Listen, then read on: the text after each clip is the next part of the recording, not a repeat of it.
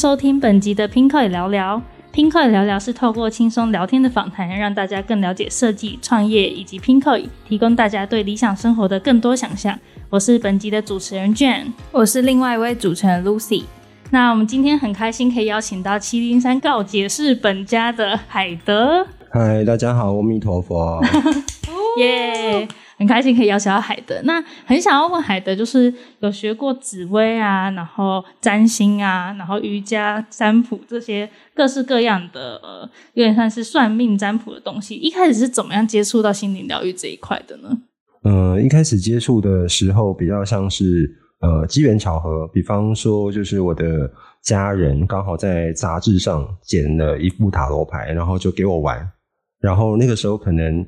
呃，觉得很好奇吧，就开始研究这些西洋的东西，然后慢慢的就可能他在国中吧，就已经可以去占卜了，所以他小学就会了。所以你在小学的时候就开始帮同学占卜这样子？小学？哦，对啊，因为那个时候很怎么说啊，就是那个时候就是比较感情嘛，就是大家都有感情的问题啊，就是抽一张啊，就说哎他喜欢谁啊，他没有喜欢你啊，就实验，然后就慢慢学会了。嗯。那同学那时候的反应是觉得很灵验吗？还是哦，我记得我记得国中有一个蛮蛮 shock me 的一个体验，就是有一个女生的一个长辈，然后她要结婚了，然后就可能帮她抽一张，然后就说：“哎，那怎么样？”我就说：“哦，你们会离婚，而且会很惨，这样。”然后然后他就气爆，然后是刚结婚的时候问，还没结哦，还没结的时候就问你。对，然后我就想说啊，怎么办？怎么办？我就。翻书给他看，说可是书上是这样写，然后就他就说你不要那个，你不要乱讲话。对，然后我就说哦，好好，我错了，不好意思，这样。后来他两年后就离婚了，对，完全如我讲的一模一样。然后也是大吵离婚，对，大吵离婚。他是那时候以为就是小孩子，然后就胡言乱语这样子，然后就没想到真的就是成真，就是一个诅咒的乌鸦嘴的 恐怖。那我很好奇，就是发生这样的事情，你会不会就是有点担心说？抽出来牌如果没有那么好的话呀，不敢据实以报吗？还是说你会婉转的跟别人讲？就是现在的话，你是有怎么样的解决方式吗？呃，应该是说现在我们会比较呃想说如何去改变这个因果。比方说你抽到这个牌，它可能代表的答案是什么？我们如何去改善它？然后如何去协助对方？所以可能还是会提到，只是会讲到一些解决方法。嗯。但是解决方法通常也是说卡牌抽出来告诉你怎么解决，还是是你自己会用你自己的人生经验告诉他说你可以怎么解决？嗯，通常我会呃在内心会想几个方案，然后会抽牌去看说哪一个方案是能够解决它。比方说可能在灵性的层面啊，可能是身体的层面，可能是心灵的层面。对，就是会从抽牌的时候去确定说，诶，哪一个比较能够解决他的问题，这样。哦，那也想问说，像海德一开始建立麒麟山告解室的时候，怎么样去命名的？哦，为什么会叫麒麟山？因为我们也是对这个名字很好奇。就是那个时候去想这个名字的时候，那个时候我正在呃呃一个很神奇的体验，嗯，就是呃那个时候我突然得到一个邀请，就是有一个朋友说他要去巴黎。然后我跟那时候就是也没有那么多钱，那时候还年纪蛮小的。然后他就说他帮我付，然后我就去了。是很好的朋友吗？呃，蛮好的。他就说他借我了，因为他说他买到机票怎么去巴黎才一万五。我说哦，好，那就去吧。那就去啊，这跟飞泰国一样。便宜啊。然后我记得我那时候去的时候，我就去那时候圣母院还在嘛，然后去了圣母院啊，去一个叫圣米歇尔山的地方，然后就那个时候就很像是一种。呃，被圣灵充满，然后就觉得很感动的时候，然后那时候我就想到这个名字，然后我回来就创业。你是说感受到，就是他直接跟你说，就应该要叫做七零三告解室本家，对这个名字，就是那时候我曾在那个圣米歇尔山的那个告解室，然后去想到这个名字。哦，对，然后我就会觉得说，哎，那个告解室比较像是一个。跟自己对话的过程，嗯，然后那那个麒麟是东方的瑞兽，就是等于说是我们内心向往和平的一个象征，嗯，然后山其实是一个意象化，就是我们不断的在人生走的路上，我们其实就是像在爬一座山，嗯，对，所以我们就把这些东西关键字合在一起，变成我们创业的名字，对。蛮特别的，那就是想要问，就是海德，呃，因为有看你们的官网，然后上面就是有一些特别的灵性小物，是，然后特别让我们印象深刻应该是那个蜡烛。对，就是因为我们看那个 PINKOY 设计馆上面有很多就是关于各种山，像是奇来南华，然后罗松湖或者蓝湖，对，松罗湖，然后蓝雨，就是为什么会用这些秘境的地点来做成蜡烛？然后这些秘境跟蜡烛的关系是什么呢？呃，我们一开始在设计这个东西的时候，我们在想的是，呃，如何把天上的东西跟地上的东西跟我们的内心结合在一起。嗯，对，因为因为我们会发现说，我们在使用各种的占卜啊，或者灵性的学习里面，其实都在讲天人合一这件事情。嗯，然后于是我们就开始去研究那个北斗七星，那它的呃每一个星在含义是什么，它对应的是什么，然后最后我们就得到一个呃逻辑，就很像是一个人类成长的历史。比方说，哎，我们应该要先有爱，然后我们才能够去感觉到富足，然后我们开始才会产生人生的意义跟方向。然后我们才会自觉感觉到自己是幸运的，然后我们才会想要去帮助他人，最后我们才会想到我们跟整个地球跟宇宙是一起的，于是就有这六个味道。哦，然后我们就开始去找台湾的六个符合这个意境的感受。比方说，像第一个是奇来南华，它是一个呃很像荒漠，但是它却又植物多样性，它就很像是一种无条件的爱。嗯，所以我们就会觉得那个力量是真爱。哦。然后，比方说像神木园，它是一个呃不断的被支撑，然后充满巨大神木的地方，它就很像是我们内心的丰盛被地球滋养的感觉。对，然后比方说像松罗湖，它是一个蜿蜒往上，然后拨开迷雾，然后最后到那个充满朝鲜然后腐烂的气息，最后到一个清新的感觉的那个过程，很像就是你在寻找人生方向的必经之路，嗯，拐弯抹角的感觉。然后蓝雨就很像是化外之地。就是你很幸福，你不受任何的管束，然后你就会感觉到幸运。嗯，然后那个碧丹瀑布就是那个溯溪的过程。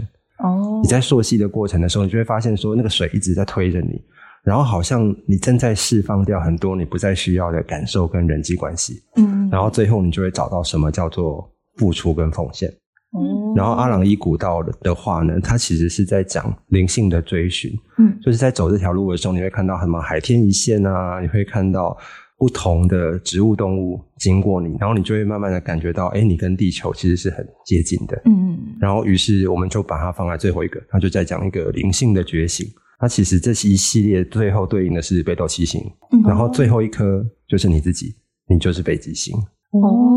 对，那就是设计它的原因。一二三四五六六，哎，所以我们这样有七款蜡烛吗？呃，六款，六款。然后最后一颗就是你自己。哦，很特别。那我想问，就是海德，就是真的有切身走到这些地方去感受那个氛围，是不是？有啊，有啊。但是我比较懒惰，所以我就是会去一次就好。但是，但是每一个都走一次也是很很很很不得了，用心。大概三年前就走完了啦，就觉得好累。那个时候是先确定要去这些地方，然后走完之后才帮他们去分配，说是对应哪一个。呃，就是我们会先去看说台湾的呃比较特殊性的场域在哪里，然后看到一些照片啊，然后去呃抽牌去看，看有没有必要去看看。嗯，对，然后我们就。开始去不同的地方，然后呢，去收集一些那些当地的可以收集的一些什么，像青苔啊，嗯，或者是说就是枯的树木啊，然后去泡那个油。嗯，那我想要再问海德，这样子的话，你后面都没有在走，那这些蜡烛要怎么生产呢？哦，没有啊，就是那个泡的油，就是那个采集那个植物，它一直都在那里啊。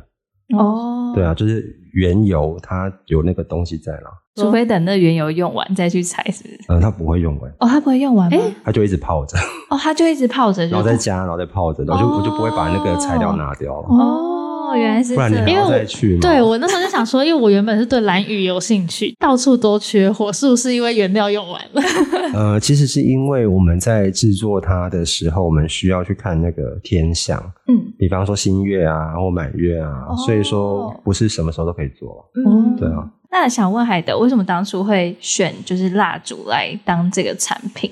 呃，应该是说，在身心灵疗愈或者是在呃能量学里面，大部分都不会离开四个元素，就是地、水、火、风。嗯，对。然后，那我会觉得火这个东西，它是一个比较快速显化的东西。嗯，它就很像是一个燃烧，然后它是一个能够快速的让你的空间跟你自己去对焦的一个方式。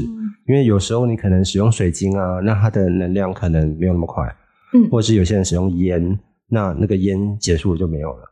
可是那火的部分，它又跟呃怎么说？我们传统的意识里面在讲的是许愿啊、点灯啊，或者是祈福有关。嗯，因为在古时候，火是天上给我们的礼物嘛。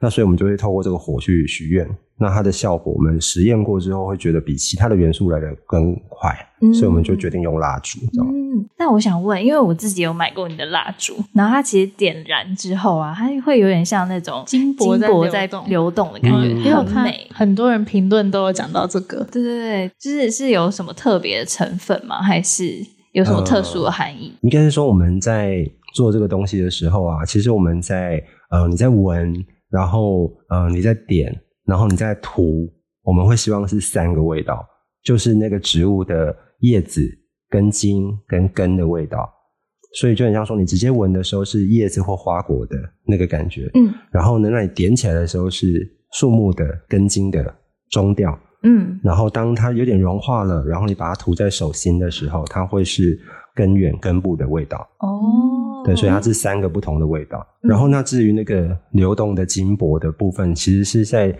呃，让我们在许愿或者是在专心的看着那个烛火的时候，我们会感觉我们在被释放中。嗯，所以我们会专门去设计说，让它能够波动，然后让你能够专心的看着它。嗯，对，等于是这个蜡烛不是只是希望他们用闻的去感受，而是视觉上也感受它。就很像是说，我们会希望这个蜡烛它的它是一个秘境。然后透过你在接触它、许愿、涂它、闻它，然后感觉你就进入这个秘境。然后呢，那你自己是北极星嘛？然后于是你跟呃这个环境，然后在呃这个时间里面，然后去许愿，然后达到天人合一的效果。嗯哦，那有什么就是指南？就是譬如说，我们要在特定的时间要许愿吗？还是就是每天都可以？呃，通常在古老的习俗的话，通常是新月，就是。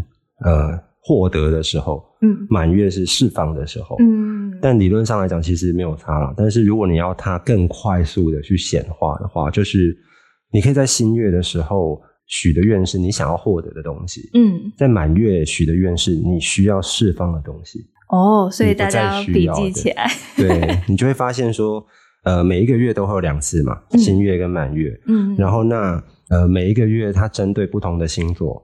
因为因为等于说一年有十二个星座，嗯，那它其实就是针对不同的面相。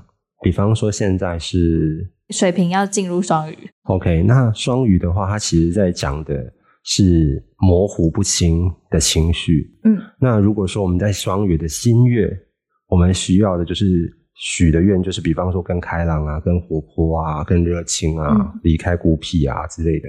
那在双鱼的满月，我们就可以去释放自己的犹豫不决。然后释放自己的优柔寡断，哦，释放自己的呃对工作的无力感，嗯嗯，那这些都是可以在双鱼的月份去许的，哦，很特别，对啊，而且在十二个星座的时间，呃，每一个课题都不一样，嗯，对，所以可以许的月蛮多的，是针对星座嘛？因为是那个星象，是不是？是是是，哦，那这边海德有特别观察到，就是购买你蜡烛的客群会是男性居多，还是女性居多，还是都有？呃，都有诶，但我觉得蛮有趣的是，我一开始在做这个实验的时候，虽然我做了很多研究跟呃很多的研发，好了，但我还是不太确定说它真的有没有效，对。但是就是会去做实验嘛，然后就叫一些粉丝去买啊什么之类，然后就请他给我一些意见。嗯，但是我觉得自己也蛮蛮 shock，就是像有些人就是说，哎，他点他就交男朋友，然后真的假的？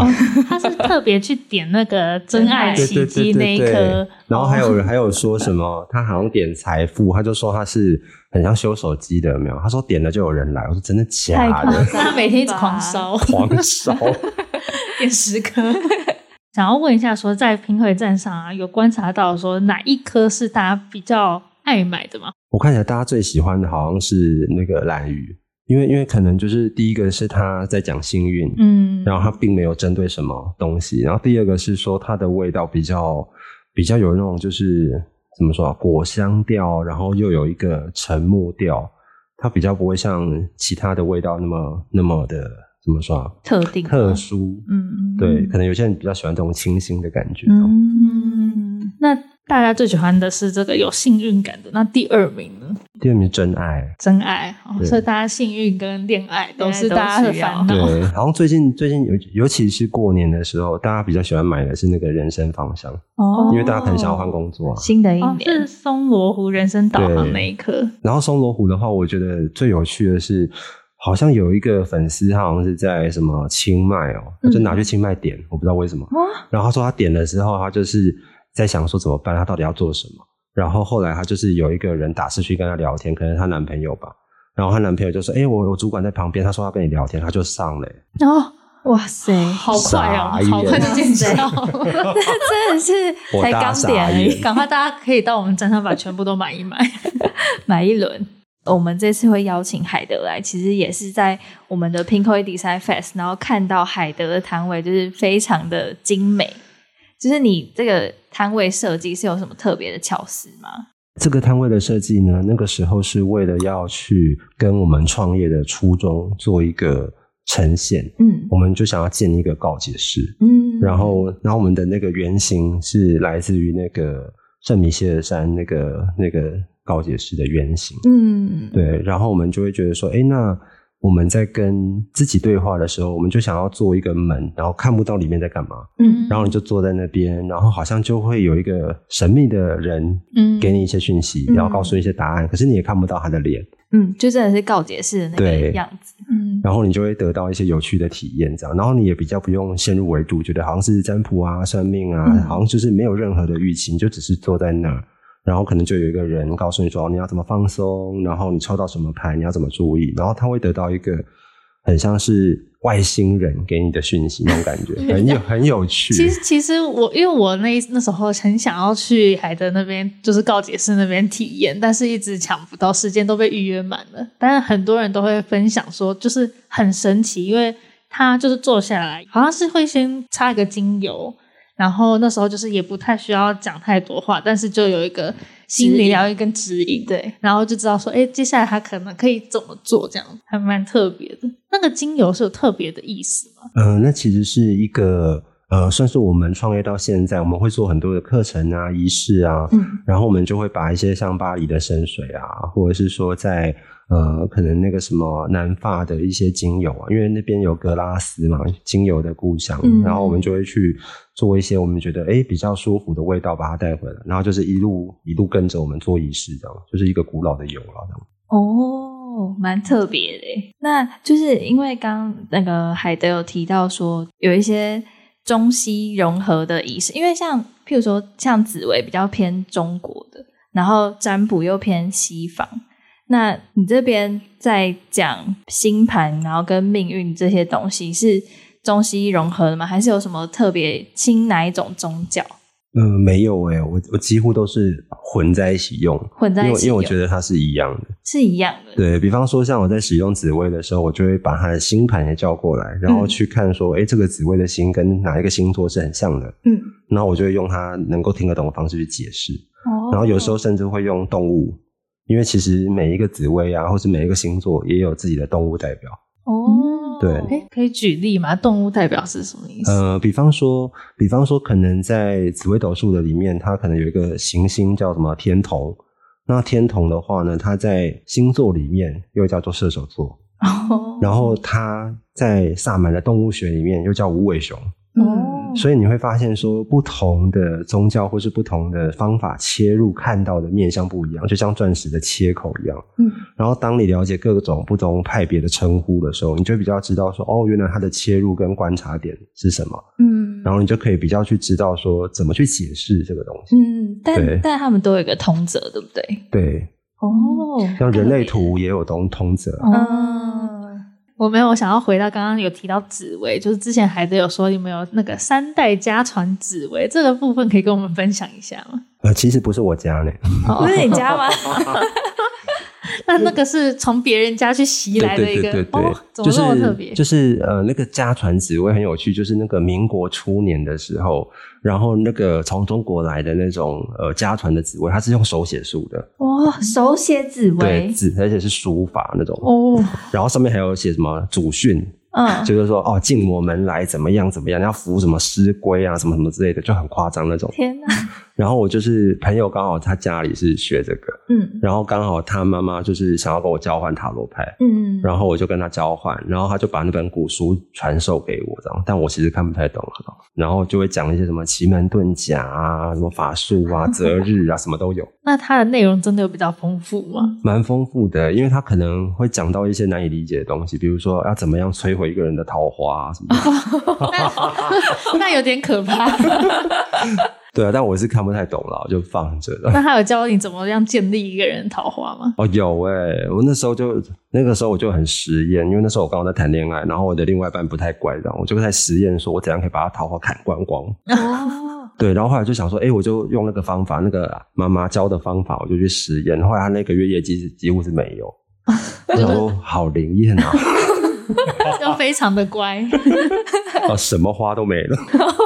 好开心哦！那就是你整个就是接触这些灵性啊疗愈，你觉得全盛时期就是算的时候都很准的时候，是从什么时候开始发现？呃，应该是我大概真的开始从事占卜的时候的大概第一年、第二年哦。对，因为我可能小学就会了嘛，然后可能真的开始从事，可能是大概二十八岁吧。嗯，所以大概三十岁的时候就开始觉得，哎，好像已经。贯通的感觉，嗯，对啊。哪一些情况你觉得大家是可以来找你帮忙的呢？嗯，就是如果你只是问一些占卜啊，或者是说你要来了解说如何提升自己啊，这些都可以了。嗯，对。但是一些就是比较难的，不要来烦我。因为我现在还没有到，我还没有跟海德聊过。我想要知道，就是其实我是一个平常也比较少去占卜的人，因为有的时候我看那个网络上，就是其他人的分享，可能会是比较大方向的去指引你。那海德这边是会也是一样大方向的去引导呢，还是说会比较明确的去分享说哦，你可以怎么做？例如说你回去收个房间，可能就会有改善，或者是是比较具体的去帮助他吗？呃，应该是说我们会先呃去跟他做一个对焦，就很像说像我的服务大部分不会见到面，所以我们主要的方式就是说，哎，我要先把我自己的心态准备好，然后协助对方把他的状态调整到平静的一个频率。那当我们觉得这个频率通了之后，我们就会开始抽牌，然后比方说抽他的空间，嗯，抽他的感情、健康，反正什么东西都全部抽完了之后，我就会去看一个整体，就是他的根源的问题到底是什么。嗯，比方说有可能是原生家庭，嗯，有可能是呃风水，也有可能是过去的感情的呃问题一直没有解决。嗯，那我们就会去找到那个突破口，然后去协助他，告诉他说你可以怎么做。像有些人的。呃，回馈是说他可能没有想到，说他国中的霸凌影响到他现在，嗯，然后我们就会叫他去以前的学校去走一走啊，然后去把以前的记忆洗掉，嗯，然后他也会感觉到，就是哎，好像的确他内在的很多的愤怒慢慢的降下来了，嗯，对。然后我刚刚还有一个问题是，那如果说他的人生这个阶段其实有很多的问题的话，你们是怎么去决定说要先从哪一个部分去下手？呃，我会先去询问这个个案他的需求，对啊，但是如果他的需求太难理解的话，我们还是会告诉他什么是比较重要。嗯，比方说，通常我们会比较在乎还是身体啊，还是说你对于生命的热情啊，或者是说，呃，你如何去让自己影响整个环境，这些东西我们会觉得是最重要的，就是以自身出发这样。对，哦，那我还有一个好奇点是，像平常海德如果说。都接触这么多个案，你在帮助他的时候，你自己内心你在想什么呢？我没有在想哎，有时候在做现场活动的时候，是那种就是每一个人都接得很紧，嗯，就是可能十分钟就换一个，换一个，换一个，然后可能一次要算二十几个，嗯，然后那个时候我的内心大部分都在想说：天哪，救我，快点救我，怎么办？我到底 我到底要说什么？怎么办呢？好烦哦。然后，但是就是可能当我调整好心态的时候，哎，我一抽牌，我就有办法讲了。嗯，对。但是可能那个人走了之后，就新的人又来，又到天哪，怎么办？又来了，我要讲什么？所以难怪你才会跟我们说额满喽，已经额满了，对，脑袋要炸了。因为我是看像很多像是心心理治疗师，他们可能是。帮助别人，同时也是在消耗自己，所以他可能没有办法很高频率的一直在做这件事情，就是能量需要补充。对，那我想要知道，说像海德这样子心灵疗愈的部分，是跟他们这也是有点类似吗？还是说你就是天生就是可以马上感受到别人，然后马上去帮他解决这样子？呃，应该是说我本来就比较敏感，但是可能透过训练，比方说像一个。呃，占卜师的训练可能，比方说像是对能量的敏锐度，那那个就可能就是有些人是打坐啊，有些人是学气功，嗯，对。然后比方说像对牌的敏锐度，那我自己的呃训练方式就是说我可以在一天之内算五十个人，哇然后去训练自己的准确度，嗯因为有时候你就必须要快很准，你才有办法去理解说那个牌在讲什么。嗯，对，那透过这些训练，可能可能也大概快十年了吧。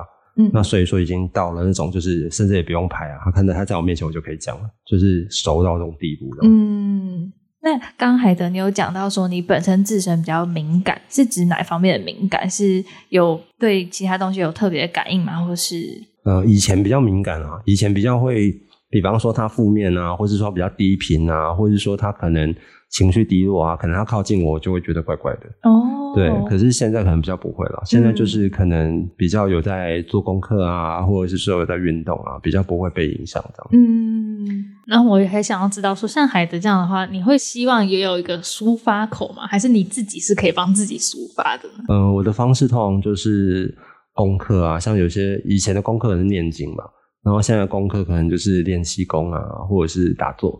嗯，对，就是我们也需要有一个时间，就是把一整天的一个他人的能量送走净的过程化这样。对对对，哦，那接下来海德还有什么其他的计划吗？